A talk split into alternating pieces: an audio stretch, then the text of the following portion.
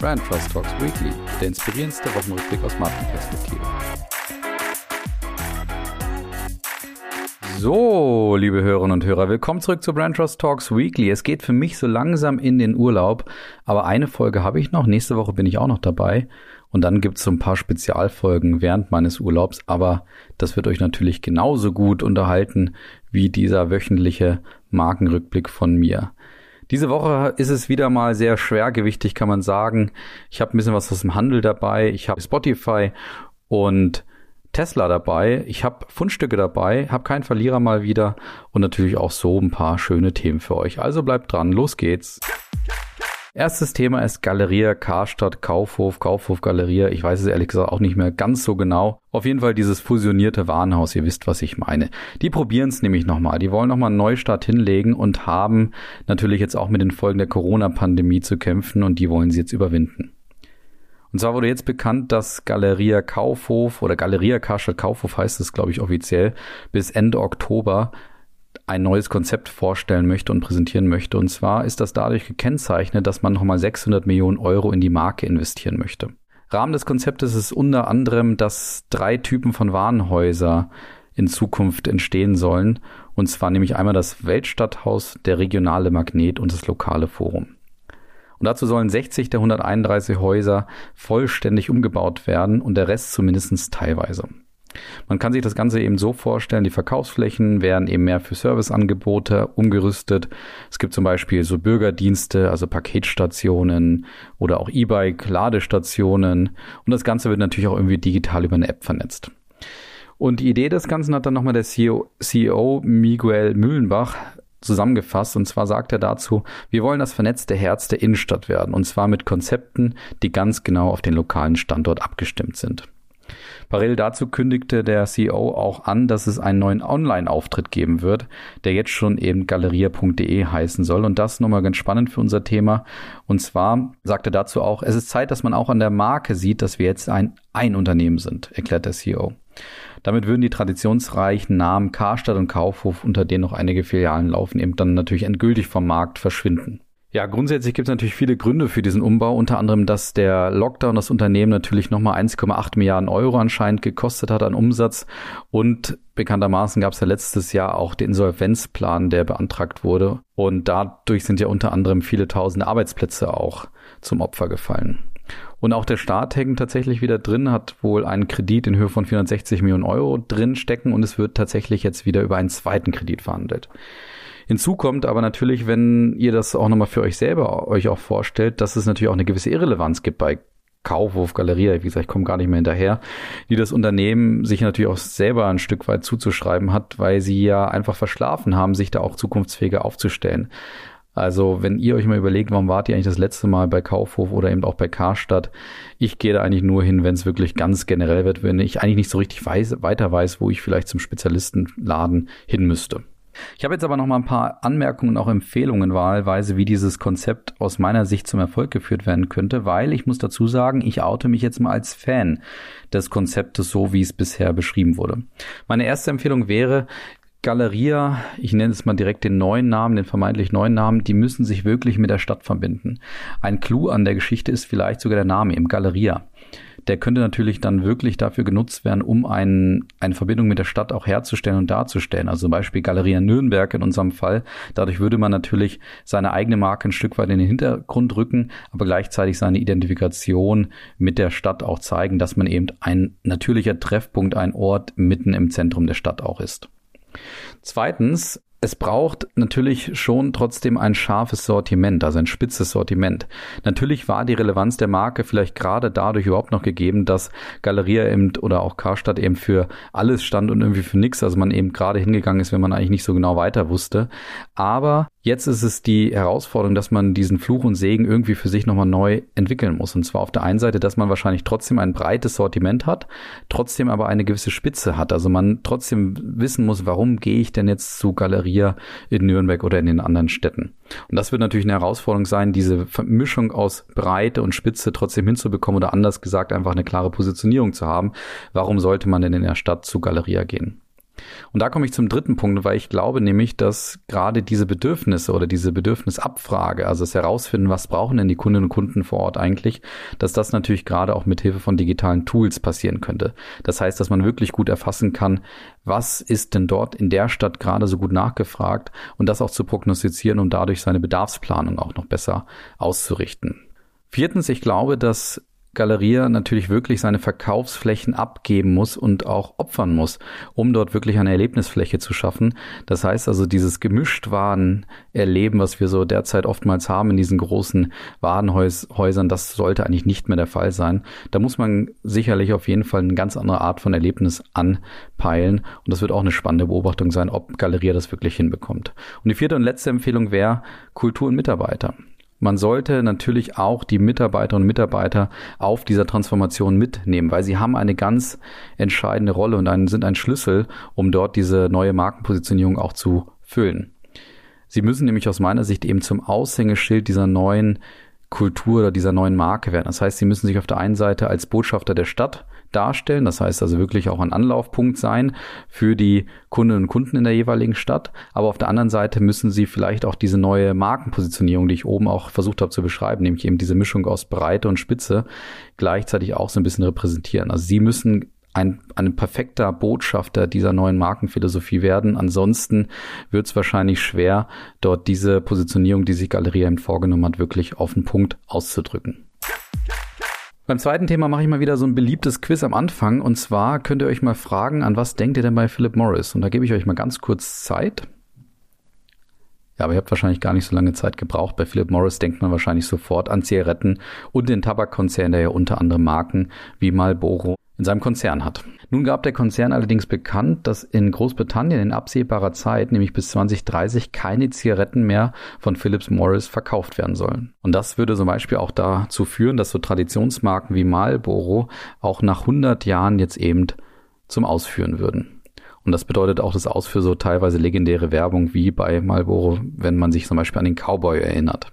Das neue Ziel von Philip Morris ist nämlich to unsmoke the world und dafür steht auch stellvertretend der Konzernchef Jacek Olczak parat, der das ganze Thema versucht nämlich bei Philip Morris umzusetzen und der hat dazu noch ein weiteres Ziel bekannt gegeben, nämlich neben dem, dass man sich aus dem Zigarettengeschäft, aus dem konventionellen Zigarettengeschäft rausziehen möchte, auch bis 2025 50 Prozent des Reingewinns über Produkte erzielen möchte, die nicht verbrannt werden. Und warum das jetzt so ein bisschen um die Ecke gedacht ist oder um die Ecke gedacht wirkt, komme ich später noch dazu.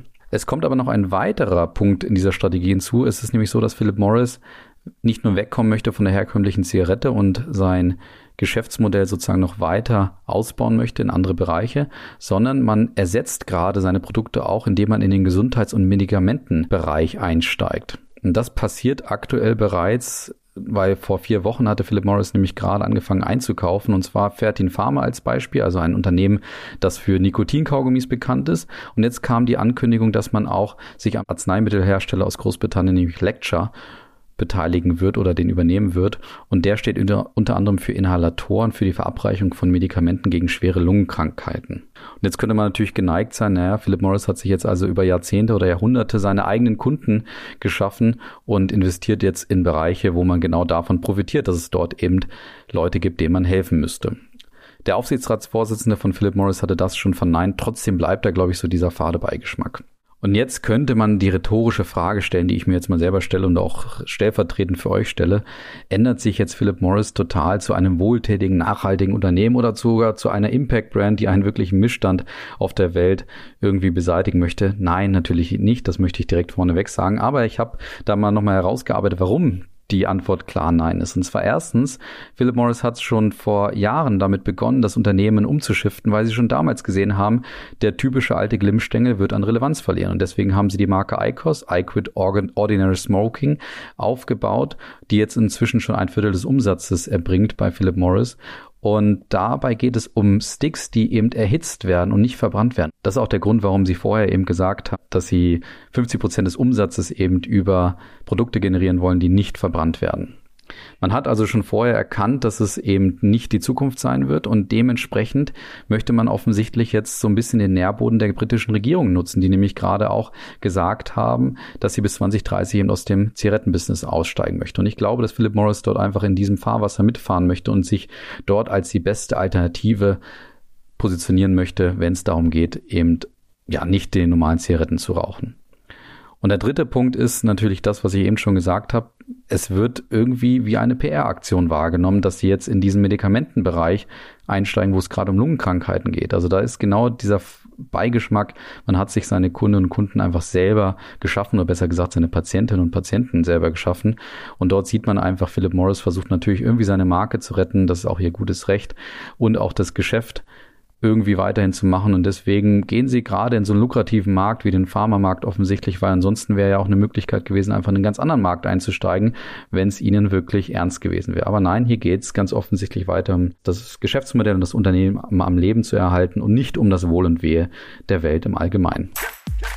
Ja, und dann komme ich noch zum Gewinner oder zu den zwei Gewinnern tatsächlich diese Woche und auch zwei Fundstücken. Es wird jetzt nämlich leicht verwirrend am Anfang weil vielerorts wurde Spotify diese Woche, ich sag mal, kritisiert, weil sie nämlich langsamer als erwartet wachsen. Bei mir ist Spotify allerdings Gewinner und das liegt unter anderem daran, dass Spotify zwar in der Tat weniger Nutzerinnen und Nutzer dieses Quartal gewonnen hat als geplant, nämlich nur 9 Millionen. Man ist jetzt bei 365 Millionen angekommen, hatte aber eben prognostiziert, dass es zwischen 366 und 377 Millionen Nutzerinnen und Nutzer sein werden. Aber Spotify hat qualitativ gewonnen, nämlich sie haben den Quartalsumsatz nochmal gesteigert und der Großteil daraus entsteht oder kommt von den Abozahlungen. Das heißt, Spotify hat vor allen Dingen zahlende Abonnenten gewonnen und das ist natürlich ein qualitatives Wachstum im Vergleich zu Gratiskunden oder Gratisabonnenten, die eben nichts zahlen.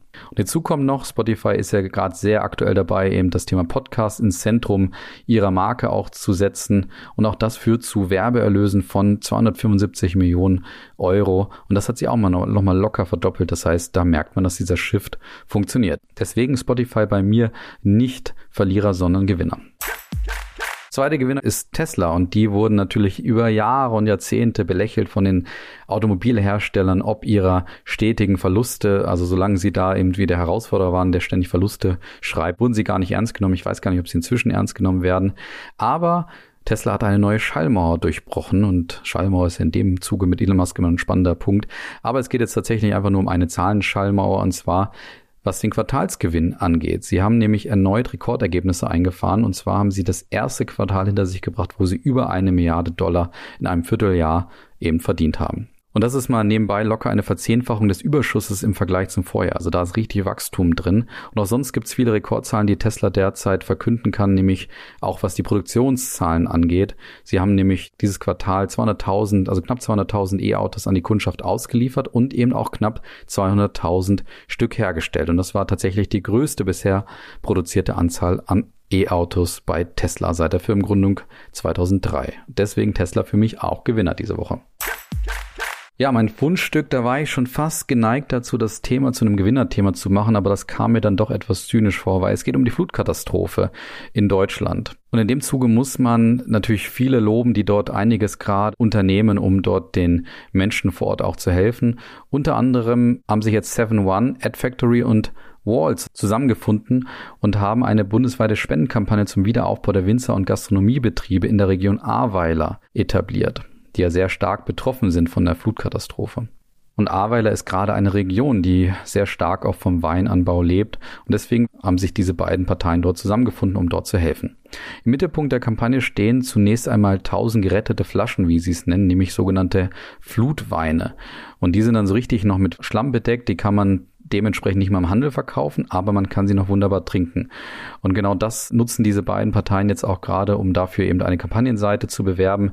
Die heißt zum Beispiel flutwein.de, da kannst du Informationen bekommen und auf startnext.com slash flutwein können Unterstützerinnen und Unterstützer bis zum 1. September spenden und dadurch Flaschen der limitierten Erstauflage als Dankeschön erhalten. Und auf der Webseite wird unter anderem damit geworben, dass die Flaschen original verschlammt ausgeliefert werden. Das wirkt auf den ersten Blick natürlich auch irgendwo zynisch, ist aber hier aus meiner Sicht natürlich angebracht, weil es geht um eine gute Sache und das Geld kommt natürlich auch bei den Weinanbauern an und kann vielleicht helfen, dort wieder die Existenzen aufzubauen. Von daher vielleicht auch für euch eine gute Möglichkeit, dort zu helfen.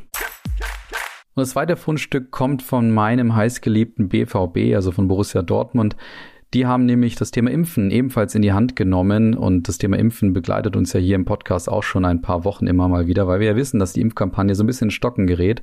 Und jetzt hat Borussia Dortmund entschieden, im Signal Iduna Park, also in ihrem Stadion, kann man bis zum 31. Juli eine Impfung bekommen. Das heißt, dort ist das Impf ein Impfzentrum entstanden und Borussia Dortmund hat das Ganze auch sehr spannend positioniert, nämlich als das schönste Impfzentrum der Welt. Und es gibt auch kleine Anreize und das ist für mich auch das Zentrale an dieser Idee. Und zwar hast du die Möglichkeit, dich nach dem Impfen dann auch noch im Stadion zu bewegen, also dort einen Spaziergang hinter dich zu bringen und zusätzlich auch ein Foto mit dem gerade erst gewonnenen DFB-Pokal zu machen. Und aktuell scheint die Aktion definitiv Erfolg zu haben weil es immer wieder Fotos gibt, die kursieren, wo man einfach sieht, wie die Leute in Schlangen stehen und beim Impfen dort anstehen. Das ist natürlich schon mal gut für uns und die Impfquote. Ja, und das war's auch schon wieder für diese Woche. Ich bedanke mich natürlich wie immer für eure Aufmerksamkeit. Denkt ans Abonnieren bei Spotify, bei Apple oder wo immer auch ihr unseren Podcast hört. Und dann hören wir uns wieder nächste Woche. Macht's gut, schönes Wochenende. Bis dann. Ciao.